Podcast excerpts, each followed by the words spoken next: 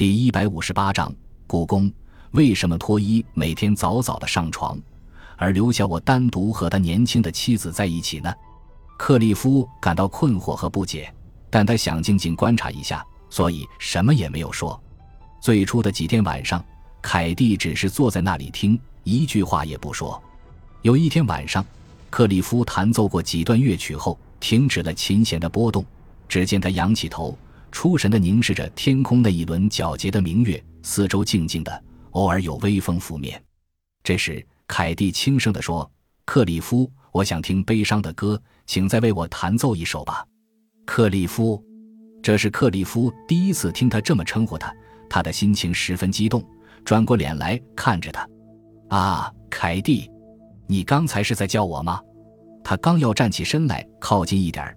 然而，凯蒂却双手颤抖地离开了这里，消失在那间黑洞洞的屋里。又是几个星期过去了，已经到了夏天。克里夫在炽热的阳光下挥动着斧头，橡树和灌木丛在他的奋力砍杀下纷纷倒下，就像被机枪射击倒下的士兵一样。在他身后清理出的土地上，脱衣种的一大片苜蓿在阳光下天天见长，估计这三十亩苜蓿很快就可以收割了。这天晚上，克里夫又像往常一样在门廊弹奏歌唱，然而凯蒂却再也没有出来倾听。不仅如此，他不再叫他克里夫了，而总是客客气气地称他为丹多伊先生。凯蒂的这种变化让克里夫感到很郁闷，可是他又无法诉说。我还是离开这里吧，别，还是继续留下来吧。反复的思想斗争，结果还是让留下来占了上风。以至于连他都骂自己是个大傻瓜。这一天的天气很炎热，他在河边焚烧矮树丛，全身都是汗水，灰烬落满了手和脸。已经中午了，可凯蒂还没有及时给他送饭来。望着清凉诱人的河水，再看看自己灰头土脸的样子，他真想扎个猛子到水里去。其实他每天晚上收工回去之前，都要在河里游一会儿泳，一来可以洗去满身的尘土。二来畅游一番也能放松一下疲劳。终于，他禁不住清凉河水的诱惑，迅速脱掉鞋袜，一头扎进水中。反正凯蒂还没有送饭来，即便弄湿了裤子也没有关系。一会儿上岸，在太阳底下晒几分钟就干了。想到这里，他在水中游得更加尽兴了。过了一会儿，他浮上水面，听到一阵清脆悦耳的笑声，原来是凯蒂站在河边。他的笑声真甜美。这还是他第一次听到。喂，你在水里的样子真有趣，看上去就像个吸水的小孩子。凯蒂兴奋地挥动着手说：“凯蒂，你穿着衣服也下来和我一块吸水吧。我保证，你的衣服在回家前是会被太阳晒干的。”克里夫不清楚他为什么会说出那样的话，但他觉得那就是他的真实想法，不吐不快，而且时机也把握的绝妙。听到克里夫的喊话，凯蒂将手中的饭盒毫不犹豫地放下，然后迅速脱掉鞋袜，同样以优美的姿势扎进水中。看得出凯特的水性非常好。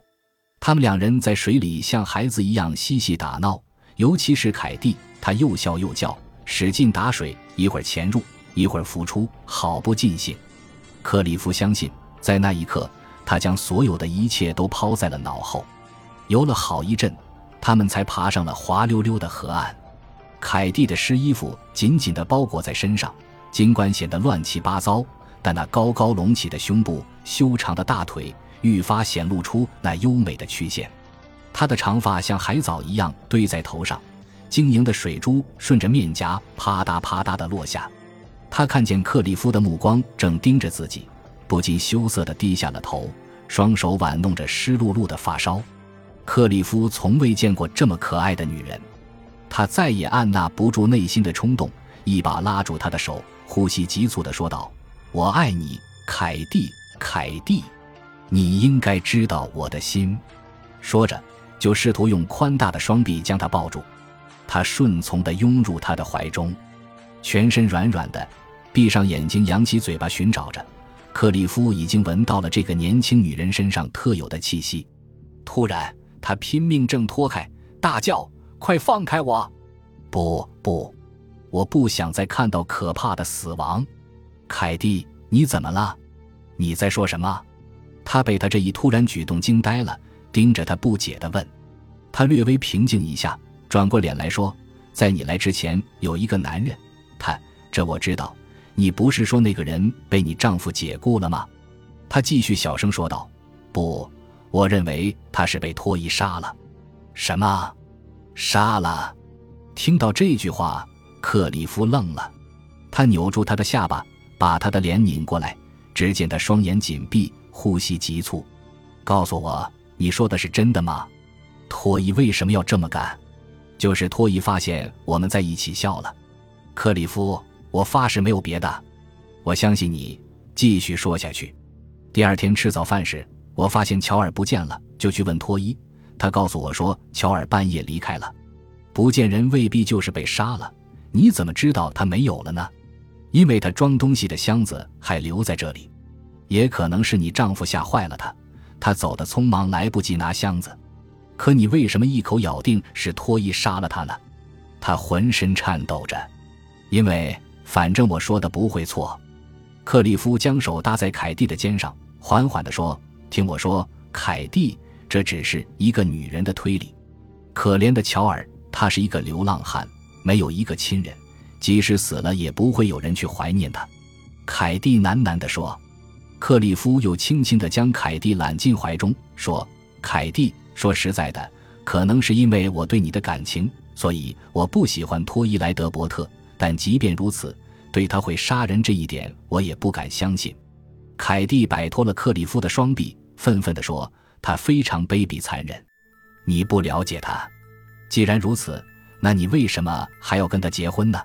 克里夫不解地问道。“哎，怎么跟你说呢？”凯蒂沉浸在痛苦的回忆中。原来，凯蒂也是一个身世可怜的姑娘。她的父母死于四年前的一场车祸，那时她才十七岁，高中还没有毕业，孤苦伶仃，无依无靠，只能把托伊这个富裕农场主的求婚当做一条出路。托伊给人的印象文雅、整洁、节俭，似乎是一个善良温柔的男人，但凯蒂并不爱他。他爱的是小说和电影中才有的那种美好和浪漫的东西，然而困苦的境况不容他选择。面对托伊的热烈求婚，他只好允诺了。但是结婚四年来，他才看清托伊的节俭其实是吝啬，他外表的温柔却包裹着一颗冷酷残忍的心。比方说，他们住的地方离镇子七英里，托伊每年两次开车带他去镇里，只允许他买几件衣服。他把多余的钱都花在购买农用设备上，尤其让凯蒂无法忍受的是，他最近又变得异常嫉妒，简直到了不可理喻的程度。克利夫暂时还无法完全相信这个故事的真实性，因为这种让人容易陷入歧途的古老而可疑的故事太多了。假如托伊他真像你说的那样，有一点我就不明白了：你为什么不想办法离开他呢？逃走总可以吧？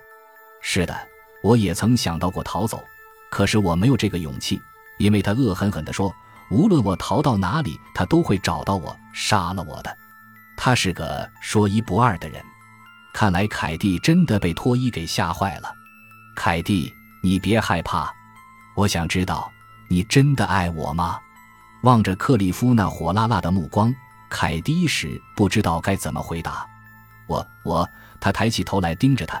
那眼神里分明充满了期待，不过他的视线突然又游离了，这是错误的。我不，求你不要再问了，克利夫。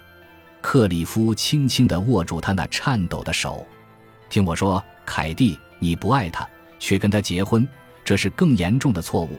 况且这样的日子有什么意思呢？稍稍停顿了一下，他又坚定地说道：“明天我就去找莱德伯特，当面向他说明我们的事。”之后我就带你离开这里。令克里夫想不到的是，他的双手甚至全身都剧烈的颤抖起来。千万不要，他会杀了你的，克利夫！望着如此惊恐的凯蒂，克利夫内心充满了怜爱，也更坚定了他要保护这个女人的决心。他温柔地说：“别紧张，凯蒂，我也是个流浪汉，以前没有定居的理由，但是现在遇到了你，我有了。”听到克里夫这样说。凯蒂的心理防线彻底崩溃了，显然这正是他想听到的话。他再次拥到他的怀中，但依然在不停的颤抖。克里夫知道他还是害怕着脱衣。好了，穿上鞋吧，我们该走了。他默默的听从了，然后他们手拉着手朝家里走去。感谢您的收听，喜欢别忘了订阅加关注，主页有更多精彩内容。